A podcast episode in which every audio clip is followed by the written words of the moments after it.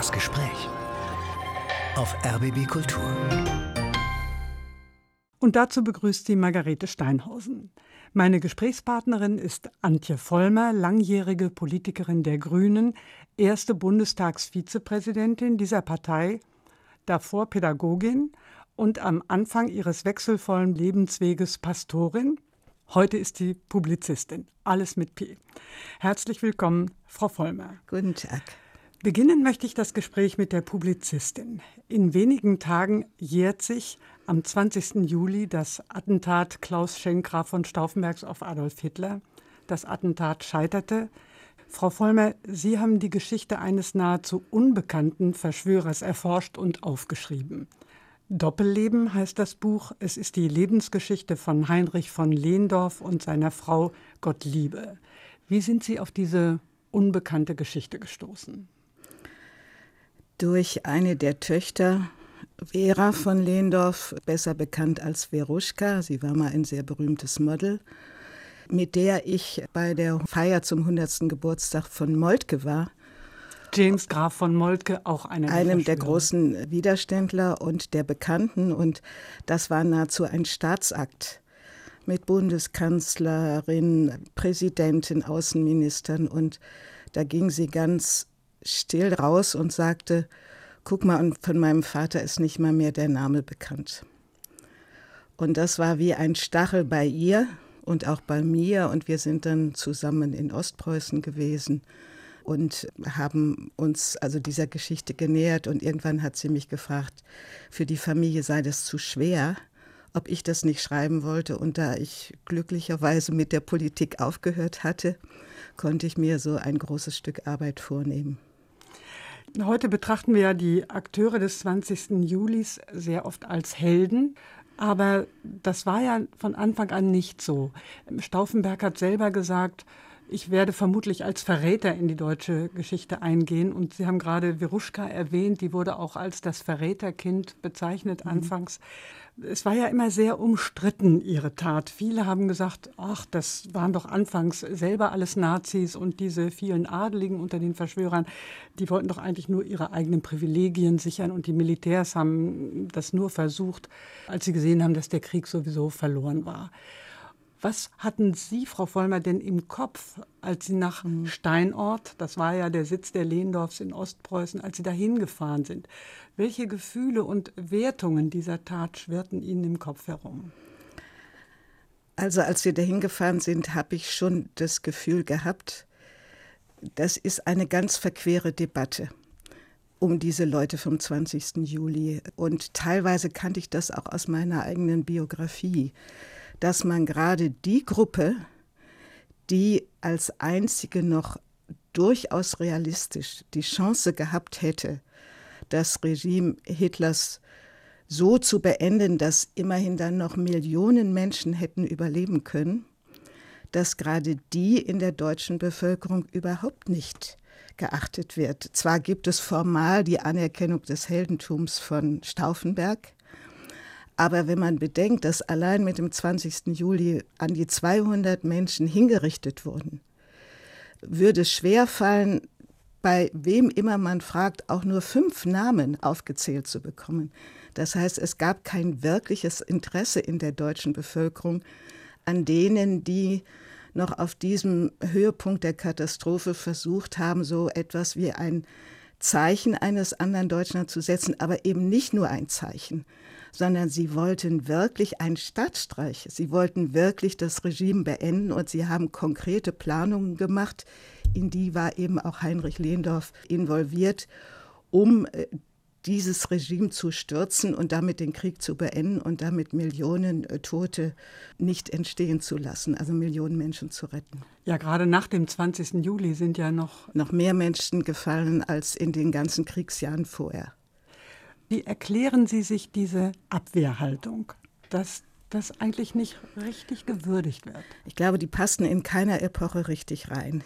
In der ersten Zeit nach 45 war das in einem Volk von so vielen Mitläufern und Unterstützern und ehemaligen Nazis die Gruppe der Verräter. dann in der nächsten Zeit gab es von einigen wenigen, Marion Dönhoff, Joachim Fest, Versuche, einzelne Persönlichkeiten bekannt zu machen. Aber das galt dann als elitär. Man hatte vor allen Dingen das Programm, eine Gesellschaft der kleinen Leute wieder aufzubauen. 68 war gerade diese Gruppe Militaristen, Konservative, Adlige, da fielen sie erst recht durch den Rost. Wir interessierten uns mehr für sozialdemokratischen Widerstand, kommunistischen Widerstand, Einzelne wie die Weiße Rose, die für uns äh, Identifikationsfiguren waren. Und heute ist es so, dass auch die jungen Historiker statt dass sie nun diese Geschichten entdecken und es gibt unglaubliche Biografien noch darunter. Ich habe das im letzten Jahr, sind so viele Familien auf mich zugekommen. Ich habe das wirklich gemerkt. Statt sich für diese Biografien erstmal zu interessieren, dekonstruieren sie die und versuchen also bis ins Penibelste zu sagen, wann die auch mal Nazis waren und wenn sie keine waren, wie Stauffenberg, wann sie dann doch vielleicht sich mal falsch verhalten hätten. Das ist eine merkwürdige Destruktion, die vielleicht auch Ausdruck unserer ganzen nationalen Traumatisierung ist, nämlich mit dieser Schuld einfach nicht fertig werden zu können. Und irgendwo ist das ja auch in Ordnung. Aber das ist zu Ungunsten der wenigen Gerechten, die sich wenigstens in ihrer Biografie von früheren Irrtümern zu ganz klarem Einsatz für die richtige Sache entschieden haben, das ist eigentlich sehr traurig. Und ein bisschen habe ich das Buch auch geschrieben gegen diese doppelte Niederlage. Sie sind einmal in der Wirklichkeit gescheitert, obwohl sie eine sehr konkrete Planung hatten, die auch unter günstigen Bedingungen hätte klappen können, was heute keiner mehr glaubt. Und dann sind sie noch im Gedächtnis der nachfolgenden Generation gescheitert, weil die sagt, das war doch alles nicht richtig geplant. Auf einmal sind alle potenzielle Attentäter, die wissen, wie Stauffenberg es hätte besser machen sollen. Und dann hatten sie nicht die richtige Gesinnung und dann wären sie auch nicht die richtigen Demokraten geworden. Das sind so Einwände. Sie haben gerade das Doppelscheitern beschrieben. Doppelleben heißt Ihr Buch. Inwiefern war es ein Doppelleben, was das Ehepaar Lehndorf dort in Ostpreußen gelebt hat? Einmal war es Doppelleben im Sinne von dem Einsatz von zwei Leben, nämlich einem Mann und einer Frau. Auch das ist bei den Widerstandsfamilien sehr wichtig, wie die Frauen hinter ihnen standen. Aber in diesem Fall war das gar nicht möglich, die Gottliebe rauszuhalten. Denn der Widerstand fand statt in diesem Ort Steinort, 14 Kilometer von der Wolfschanze weg, vier Kilometer vom Oberkommando des Heeres, wo die Zentrale der Widerständler waren. Und in diesem Schloss waren im einen Flügel Hitlers Außenminister Ribbentrop über drei Jahre fast ständig anwesend mit seinen Gestapo-Beamten. Der hatte sich da einquartiert. Der hat sich da einquartiert, weil er immer in der abhängig in der Nähe Hitlers sein wollte, der auch die ganze Zeit in der Wolfschanze war und nicht etwa in Berlin in offenen Wagen rumfuhr. Das und weiß man auch nicht, dass der sich da eigentlich eingebunkert hat. Eingebunkert hat und deswegen so schwer war, überhaupt ihn zu erreichen für ein Attentat. Und in dem anderen Flügel des Schlosses war eben diese junge Familie. Gottliebe war am 20. Juli 44 im neunten Monat schwanger mit dem vierten Kind, eine ganz junge Familie. Und in dieser Familie, teilweise getarnt durch das Familienleben, durch Geburtstagsfeiern, gingen die, Widerst die wichtigen Widerstandskämpfer ein und aus, die im Oberkommando des Heeres waren. Also Moltke ist da gewesen, Fellgiebel ist da gewesen, Stief und äh, haben dann getarnt miteinander Planungen vollzogen, natürlich häufig dann auf dem Wasser oder, oder im Wald. Und das durchzuhalten über so eine lange Zeit, fordert ja eine unglaubliche, auch psychische Stärke, aber auch eine unglaubliche Entschlossenheit. Und das Tolle bei diesem Ehepaar Lehndorf ist, vollkommen unheldenhaft. Das war ein normales junges Paar, die unter anderen historischen Bedingungen hätten die ein Landadligenleben geführt, mit gesellschaftlichen Ereignissen, mit Pferderennen und da sie aber ein sehr schönes Paar, ja, auch wie man auf den Fotos sieht, so ein, eigentlich ein Glamour-Paar, würde man sagen, wenn man sich diese alten Fotos anguckt, die in ihrem Eigentlich Buch ein Glamour-Paar und keineswegs Intellektuelle oder Leute mit einer hohen politischen Motivation von Anfang an, wobei das bei Gottliebe ein bisschen anders ist, weil sie sehr früh in ihrer Jugendzeit durch eine, auch eine persönliche Geschichte, eine Liebesgeschichte mit einem jüdischen Bankierssohn etwas von der Problematik begriffen hat. Und auch im Hause Lehndorf gab es darüber Diskussionen, aber eigentlich verstand man sich, also die wollten dieses sehr runtergekommene Landgut aufbauen. Das war eigentlich ihr Ziel und wollten in dieser unglaublich schönen, glänzenden ostpreußischen Landschaft leben. Und dann kommt eines Tages jemand und sagt, der Herr Außenminister von Hitler möchte hier sein Quartier haben. Und auf einmal ändert sich alles für die beiden. Und Heinrich war, war übrigens auch kein hoher Militär, sondern ein Reserveoffizier. Der kommt dann in die Nähe des militärischen Widerstands und hat, die Aufg hat viele Aufgaben, aber eine ist, den wichtigsten Generalfeldmarschall für den Widerstand zu gewinnen, den von Bock. Und deswegen ist er dann in dessen Nähe und deswegen ist er in der Nähe von Henning von Tresco, der ja der eigentliche Stratege dieses militärischen Widerstands war und übernimmt sehr viele gefährliche Aufgaben. Unter anderem ist er Kurier zwischen Tresco, der ja an der Front ist, und Stauffenberg im Bändlerblock in Berlin. Die konnten ja nicht telefonieren, die haben auch keine Briefe geschrieben, das mussten Kuriere machen und einer von denen war Heinrich von Lehndorf. Sie schildern es so, der Außenminister von Ribbentrop quartiert sich da ein, aber das war ja vermutlich nicht das auslösende Moment, sich dieser Gruppe der Verschwörer anzuschließen. Da muss es ja irgendetwas geben, das einem die Augen öffnet. Gab es so ein Ereignis? Gottliebe schildert das, dass ihr Mann, also der in der Nähe dieser Tresco-Gruppe war, selbst einen Einsatz von SS-Leuten gesehen hat und dass er ihr geschildert hat, dass einer von denen ein Baby gegen einen Baum geschleudert hätte, um es zu töten. Und er hatte schon vorher engeren Kontakt zu diesen Widerstandsleuten, aber dann hat er gesagt, für mich sind jetzt die Würfel gefallen. Ich werde alles tun, um dieses Verbrecherregime zu beenden. Was waren andere Punkte, äh, weshalb er das Naziregime ablehnte? Hat er sich darüber mal geäußert, seiner Frau gegenüber? Er hat vor allen Dingen ganz erstaunlich in den Verhören. Sie versuchten ihn sofort zu verhaften am 21. Juli, denn sein Name stand auf der Liste des Walküre-Befehls ganz oben. Er sollte also die militärische Verbindung zu Berlin halten für Ostpreußen und damit in, in Königsberg, also eine wichtige Funktion haben. Danach ist er zweimal geflohen, was auch zeigt, was das für ein zäher, kämpferischer Naturbursche eigentlich war. So ein Draufgänger, der ja noch der SS aus dem Auto gesprungen ist praktisch. Ne? Und zwar vor dem Bändlerblock, also der bewachteste Platz in ganz Europa damals.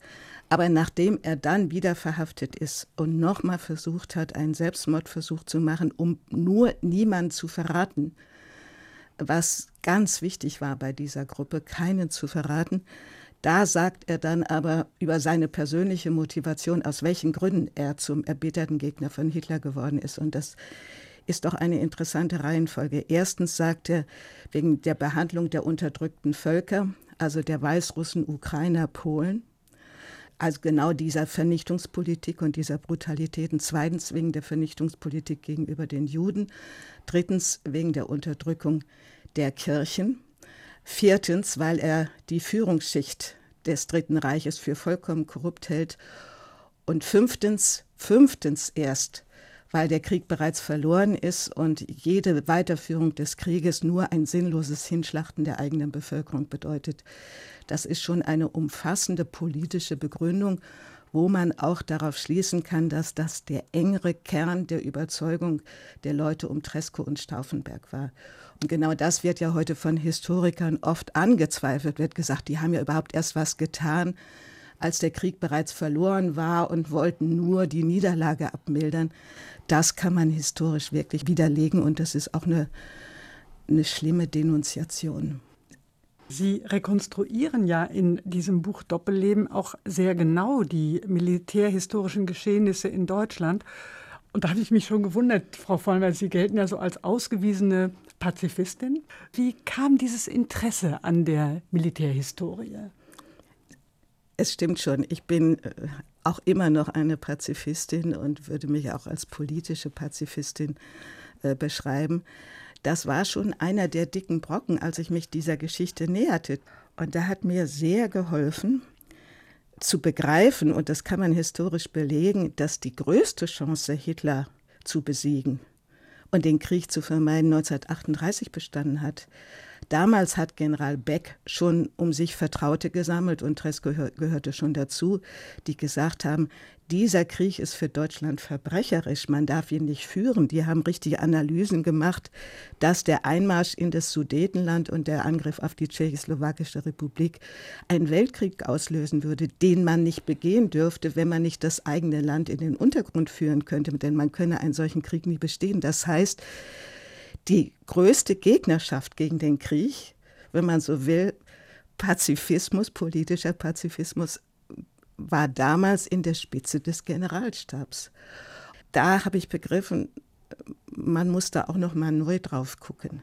Also da mussten Sie dann auch ein nicht, altes Feindbild der Militärs nicht aufgeben. welche Uniform man trägt, sondern welche Gedanken im, man im Kopf hat und ob es gelingt, einen Krieg präventiv zu vermeiden. Das ist das Entscheidende. Und dafür gibt es durchaus auch Mitkämpfer in den Reihen des Militärs. Frau Vollmer, jetzt haben wir doch wieder sehr viel über die Männer des Widerstandes gesprochen. In Ihrem Buch beschäftigen Sie sich auch ausführlich mit Gottliebe von Lehndorf, die Ehefrau. Wie ist es ihr ergangen, nachdem Ihr Mann erst verhaftet und später auch in Berlin hingerichtet worden ist?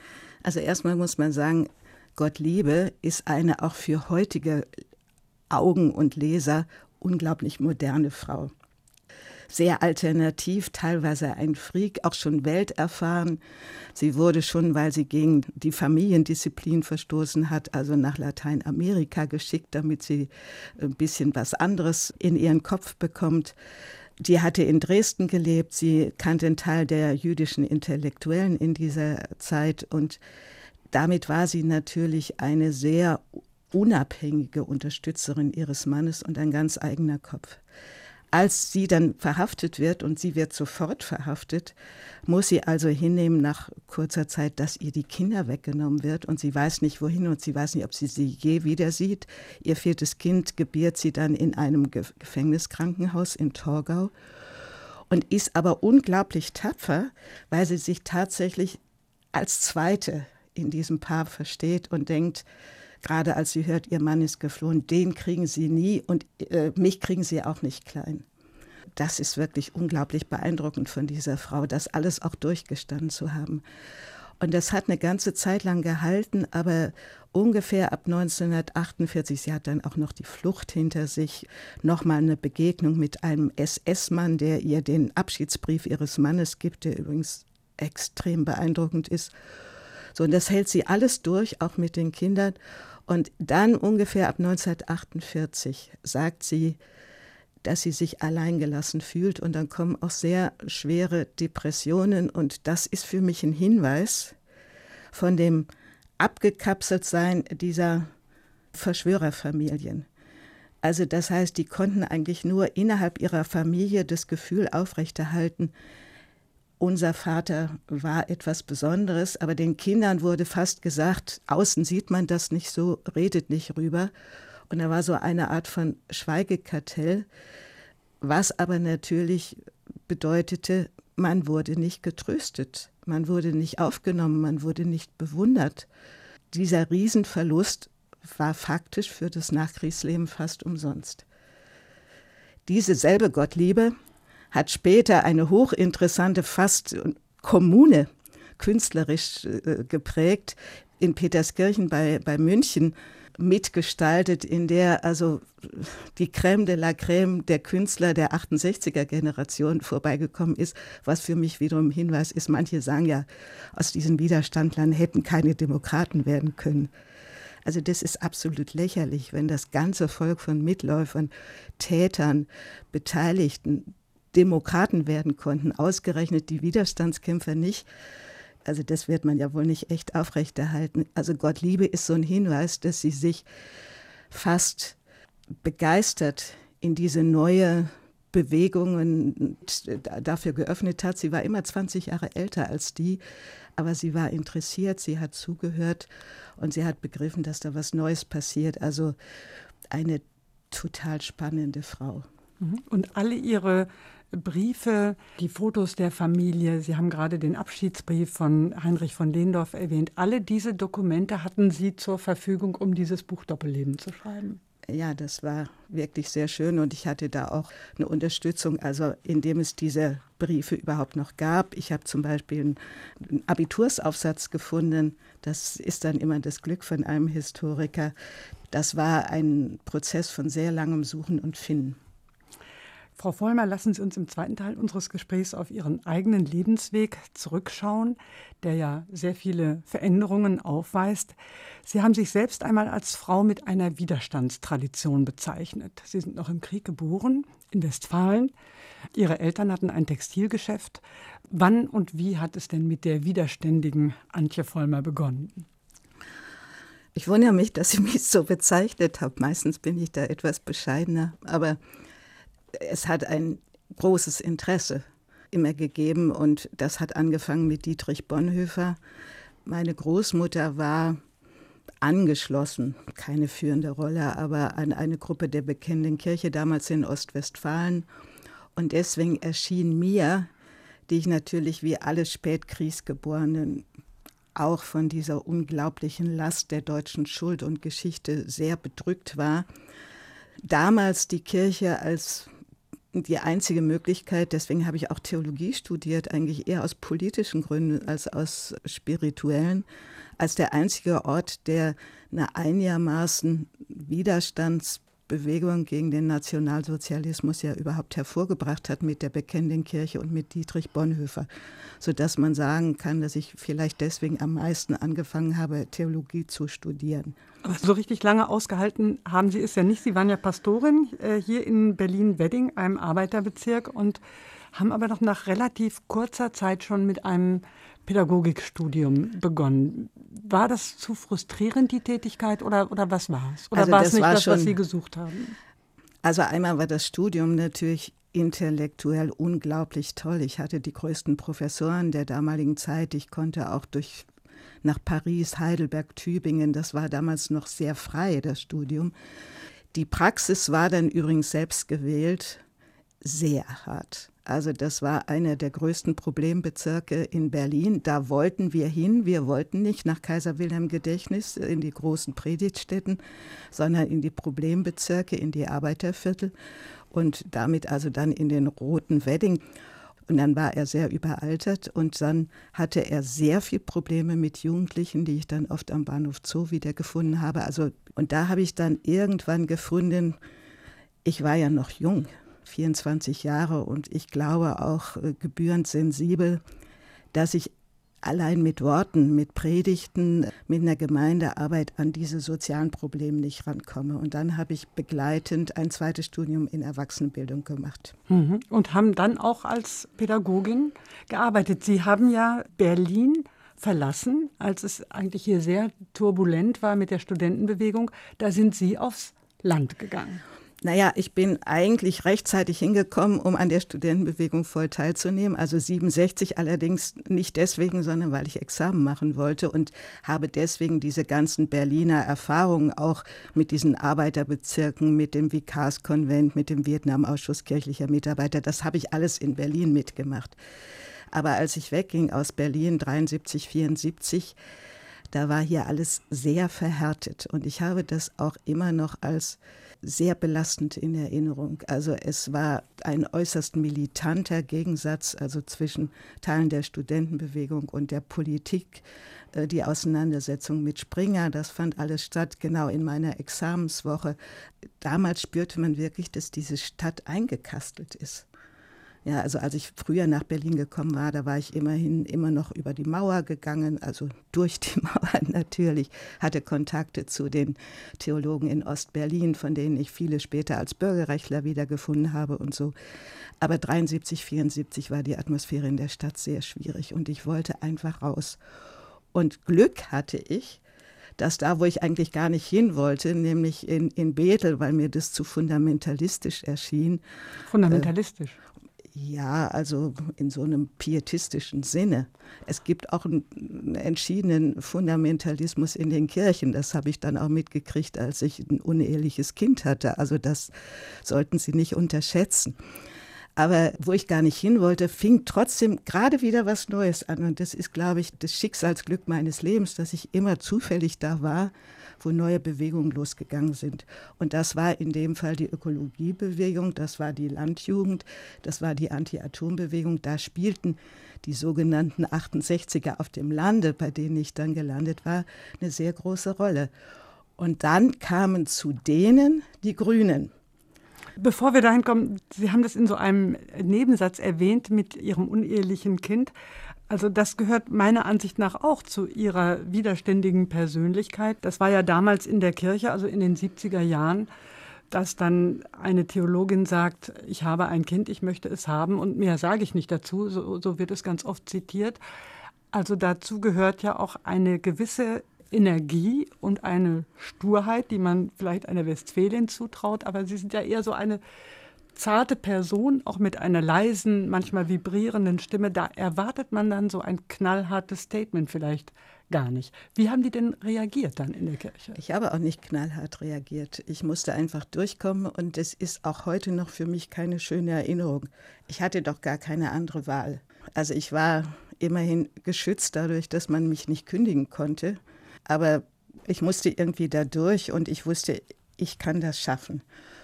Und eins der Argumente in den teilweise harten Diskussionen war, dass ich gesagt habe, ich bin ganz sicher, in 20 Jahren werden Frauen diese Art von Diskussionen nicht mehr haben. Und diese Prophezeiung ist ja wirklich eingetroffen. Und wenn ich heute sehe, Bundeskanzler, Bundespräsidenten können alle leben, wie sie wollen, sogar CSU-Politiker, dann denke ich, also da ist mir noch mal eine gehörige Dröhnung von den früheren Härten zuteil geworden, die aber Gott sei Dank heute nicht mehr da ist. Und daran haben wir nun auch als Grüne, als Feministin, ich würde mich so bezeichnen, wenn auch in einer besonderen Prägung und nicht wie Alice Schwarze das äh, definieren würde, doch einen großen Anteil.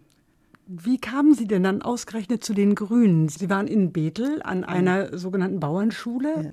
Ja. ja, aber das war trotzdem nicht klar, dass Sie dann Politikerin werden. Nein, nein, und wir entwickelten Ökolandbau und wieder Zufall. Die Grünen sind an diese Gruppe herangetreten, weil die hat viele Aktionen gemacht, die war sehr lebendig, die war sehr kreativ, die war bei den Anti-Atomkraftwerksbewegungen sehr wichtig und wollten einen ordentlichen Bauern haben. Den Bauern aber waren die Grünen zu windig. Und dann war ich die Auswegskandidatin und kam, ohne Mitglied der Grünen zu sein, auf dem Wahlparteitag, kam ich auf den zweiten Platz der Liste und wusste nicht, wie mir geschah.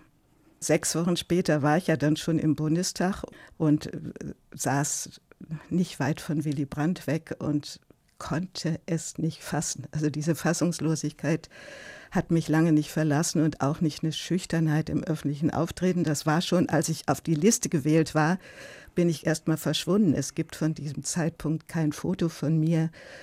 Und ich kam dann im Bundestag in den Agrarausschuss, also durchaus am Rande und habe dann natürlich aus meinem agrarpolitischen Wissen und auch meiner Praxiskenntnis schöpfen können. Aber das war immer sehr schwierig. Ich habe bei jeder Rede damals echt gezittert. Später ist das Zittern in der Stimme, das ist, äh, hat ein bisschen äh, biologische Ursachen in meinen Stimmbändern, so ein Markenzeichen geworden, was mir auch oft lästig war, weil die Leute gedacht haben, äh, die, die, die redet so komisch. Die einen haben es gemocht und besonders hingehört und die anderen haben sich ein bisschen lächerlich gemacht. Das gehört dann zu den Anfechtungen einer öffentlichen Rolle, da muss man durch. Aber Angst war es in den allerseltensten Fällen, wenn dann eine gewisse Scheu vor öffentlichen Auftritten. Sie haben mal erwähnt, dass die Frauensolidarität nur bis zur zweiten Reihe hält. Nach Ihrer Erfahrung in der Politik, Sie haben ja auch das Feminat mitgegründet, damals bei den Grünen, sechs Frauen in der Fraktionsspitze. Was meinen Sie damit? Frauensolidarität hält nur bis zur zweiten Reihe. Also das ist möglicherweise aus dieser Erfahrung in dem Feminat gekommen. In einer schwierigen Leitungsfrage bei den Grünen kam dieser Vorschlag, die Fraktion nur von den Frauen zu leiten. Und das war ein sehr, sehr interessantes Experiment. Einmal kriegten wir einen unglaublichen Rückhalt unter den Frauen der Republik, muss man sagen. Also wir wurden überschwemmt von Briefen, Glückwünschen, Erwartungen, haltet zusammen, zeigt, dass wir es können. Das war wirklich fantastisch. Wir waren aber als Sechsergruppe von Frauen keineswegs darauf 100 Prozent vorbereitet. Wir hatten völlig unterschiedliche Leben hinter uns, waren sozusagen von der Wiese gepflückt, hatten unterschiedliche, auch innerhalb der Grünen politische Orientierung zwischen Realos und Fundis. Und das, was uns zusammengehalten hat, war dann tatsächlich eher diese Verpflichtung gegenüber den vielen Frauen, die gesagt haben, ihr müsst das schaffen und zwar auch zusammen und haben das auch hingekriegt. Aber natürlich gab es sehr viele Versuche, diese Gruppe auseinanderzusprengen, teils politisch, teils persönlich, teils über Eitelkeiten, teils über Anzettel von Eifersüchteleien.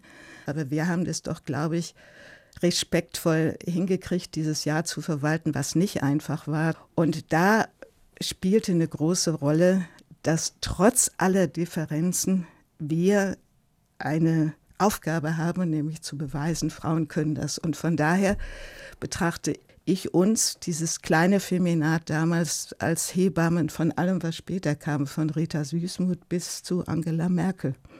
Nicht jede Frucht gefällt einem heute so, aber da hat es irgendwie angefangen mit den Frauen in der Politik, die nicht nur Alibi-Frauen waren. Frau Vollmer, Sie haben Ihre Erfahrungen als Politikerin, vor allen Dingen auch Ihre Erfahrungen in der Zeit der rot-grünen Regierung in einem Gesprächsbuch herausgegeben, was Sie zusammen mit Hans-Werner Kilz, dem früheren Chefredakteur der Süddeutschen Zeitung, herausgegeben haben. Und das ist betitelt Eingewandert ins eigene Land. Warum haben Sie sich so als Fremde verstanden? Ja, das ist sehr, sehr ernst gemeint es gab ein Gefühl, selber in dem eigenen Land, in der eigenen Familie fremd zu sein, also fast von einem anderen Stern zu kommen, in dem, was einen interessierte, in der Form von Werten, die man sich entwickelte, in der Form von Interessen. Also das heißt, es war ein starkes Minderheitengefühl, was mich mein Leben lang eigentlich begleitet hat. Ich würde das auch heute sagen. Ich glaube, die typische Haltung für mich war immer, ganz dicht dran zu sein, sehr genau hinzugucken, irgendwo an einer Wand zu lehnen, die Hände in der Tasche zu haben und dann zu sagen, was denke ich eigentlich darüber und mir dann ein Urteil zu machen. Und das ist auch das Motiv, warum ich angefangen habe zu schreiben. Mein Schreiben ist immer Klärung von Dingen, die mir noch unklar sind oder Widerlegung von Meinungen, von denen ich finde, das ist nicht die ganze Wahrheit. Ich glaube nicht, dass ich dogmatisch bin. Ich weiß immer, dass meine Sicht eine Minderheitensicht ist, aber ich finde, sie muss in die Debatten rein, damit, damit die nicht zu triumphal immer nur in eine Richtung laufen. Das ist, glaube ich, ein Grundmuster in meinem Denken und auch das Gefühl brauche ich, dass da eine Meinung wenigstens gehört werden soll, bevor Entscheidungen fallen, um mich überhaupt zu melden. Deswegen haben Sie sich ja auch oft mit Initiativen quer zu Ihrer eigenen Partei verhalten. Da waren die ja auch manchmal war geschockt. Nicht, war nicht ganz einfach, ja. Ich, ich möchte zu meiner Entschuldigung sagen, ich bin so. Ich bin sehr schwer intellektuell zu manipulieren, glaube ich. Deswegen warte ich auch immer so lange, bis ich mich äußere, weil ich immer weiß, dann muss ich es auch ausformulieren. Ich zögere lange, bevor ich mich überhaupt öffentlich zu was äußere, dann aber kann ich auch nicht leicht nachgeben. Und wenn ich ganz alleine weitergehen muss, dann denke ich, das muss jetzt sein. Frau Vollmer, ich würde gerne zum Schluss über Ihre Rolle als Vermittlerin sprechen. Sie gelten als Expertin für die Lösung sehr komplizierter Fälle.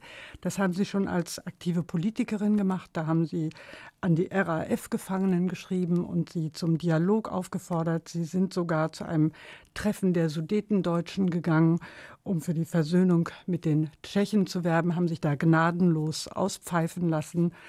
Jetzt müssen ja in der Politik die dicken Bretter nun mal gebohrt werden, dafür ist sie da, aber bei Ihnen fällt doch auf so eine gewisse Lust an Grenzen zu gehen. Woher kommt die? Tja, wenn ich das wüsste. Sie wissen ja, ich weiche immer aus und sage, es ist Zufall. Hm, äh, Glaube ich nicht. naja, also die Anforderung, irgendwas mit dem Hungerstreik der RAF zu machen, war damals auch Zufall. Und wir haben dann einen Brief geschrieben. Wir wollten eigentlich nur einen Hungerstreik beenden. Und daraus wurde dann ein großer Versuch des Dialogs des Staats mit der RAF. Das hat mit meiner Zähigkeit zu tun, dann, wenn ich mich schon entschlossen habe, dann nicht klein beizugeben. Ich habe aber damals was begriffen und das ist vielleicht sogar wichtig. In der Politik können Sie ganz wenig in dem Zentrum machen, was alle immer diskutieren. Da sind alle Großkopferten der Republik und alle Kommentatoren am Gange. Die vergessenen Themen, da haben sie eine lange Zeit große Freiheit, sich was auszudenken, ohne dass sie sofort also unter die Mühlsteine der, der Polarisierung kommen. Das war eins meiner Geheimnisse. Ich habe mich um Dinge gekümmert, um die sich keiner gekümmert hat, teils weil sie zu schwierig waren oder teils weil sie nicht reinpassten ins Muster. Und dann habe ich festgestellt, dass die Bevölkerung, die Menschen, die sie ja eigentlich brauchen, viel mehr Interesse hat an Themen, die sehr traumatisiert sind, dass die gut ausgehen. Also da können sie was abrufen an Unterstützung oder an Hoffnung oder auch an Wunsch, dass etwas ganz Schlimmes aufhört, was sie eine Zeit lang tragen kann. Letztendlich war bei mir der Grund, dass ich überhaupt Zeit hatte für sowas, dass ich nach meiner Aufbruchszeit bei den Grünen eigentlich aus den machtpolitischen Zentren ausgeschlossen war. Das habe ich auch nüchtern gesehen. Die Vizepräsidentin war zwar ein sehr ehrenvoller, aber ein sehr machtfreier Bereich, in dem sie auch in, der, in den entscheidenden politischen Fragen nicht mehr viel machen können. Und dann ist es so ein Stückchen Neugier, Kreativität, auch berührt werden von manchen Konflikten, warum sie nie enden. Und dies darauf setzen, die Menschen wollen auch mal eine andere Form von Konfliktlösung haben. Also ich wusste, es gab einen tiefen Wunsch, dass der Terrorismus aufhört.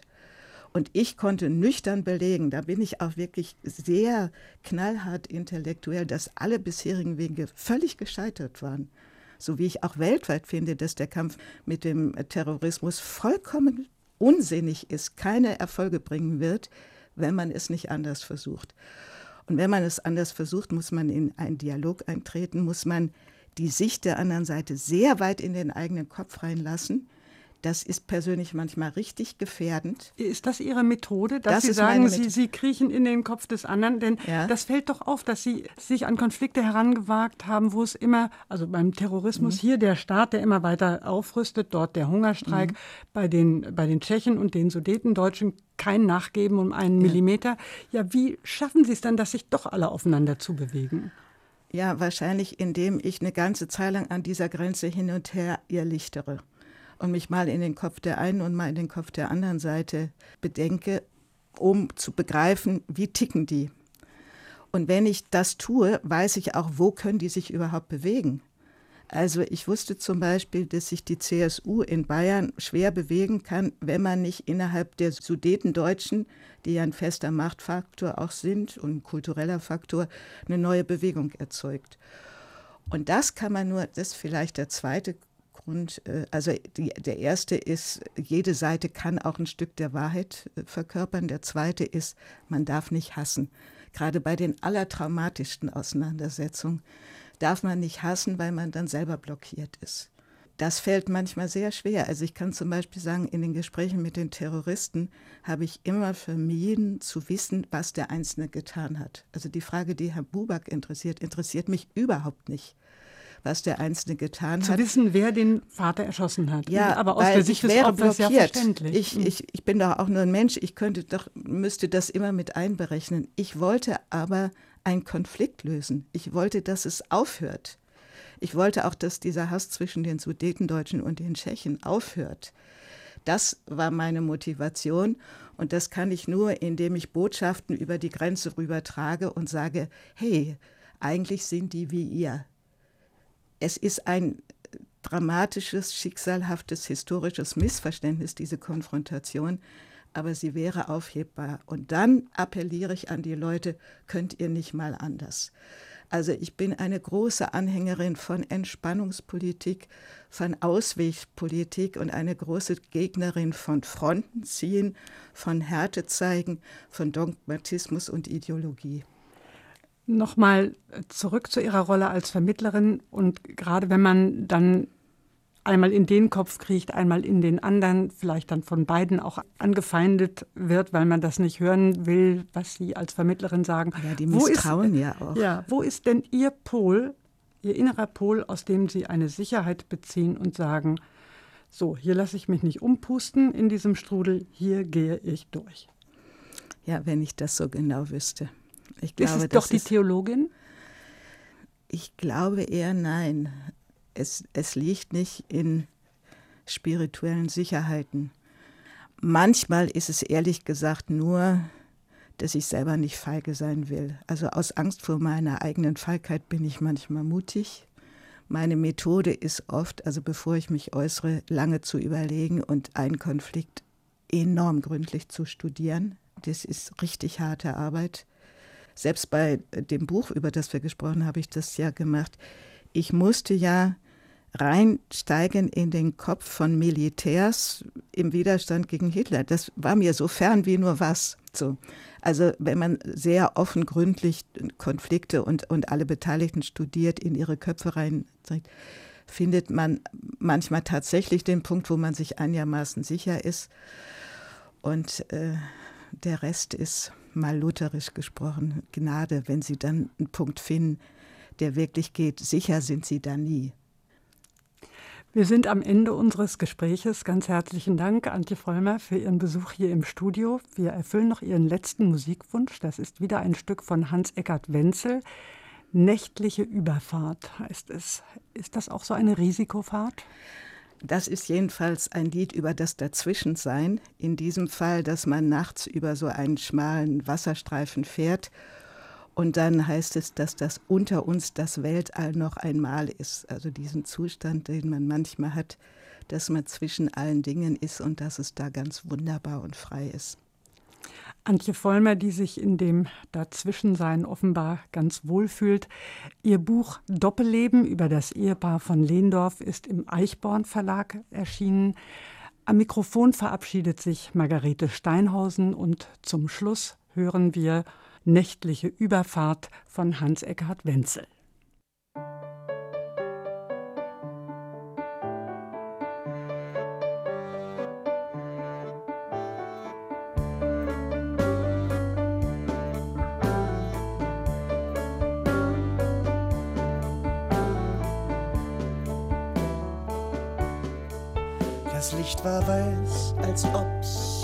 Sommer schneite blassen Sterne lagen auf dem Rücken. Ach, Fährmann, bring uns auf die andere Seite, vorbei an alten, abgebrochenen Brücken. Musik prallt von der Uferwand zurück.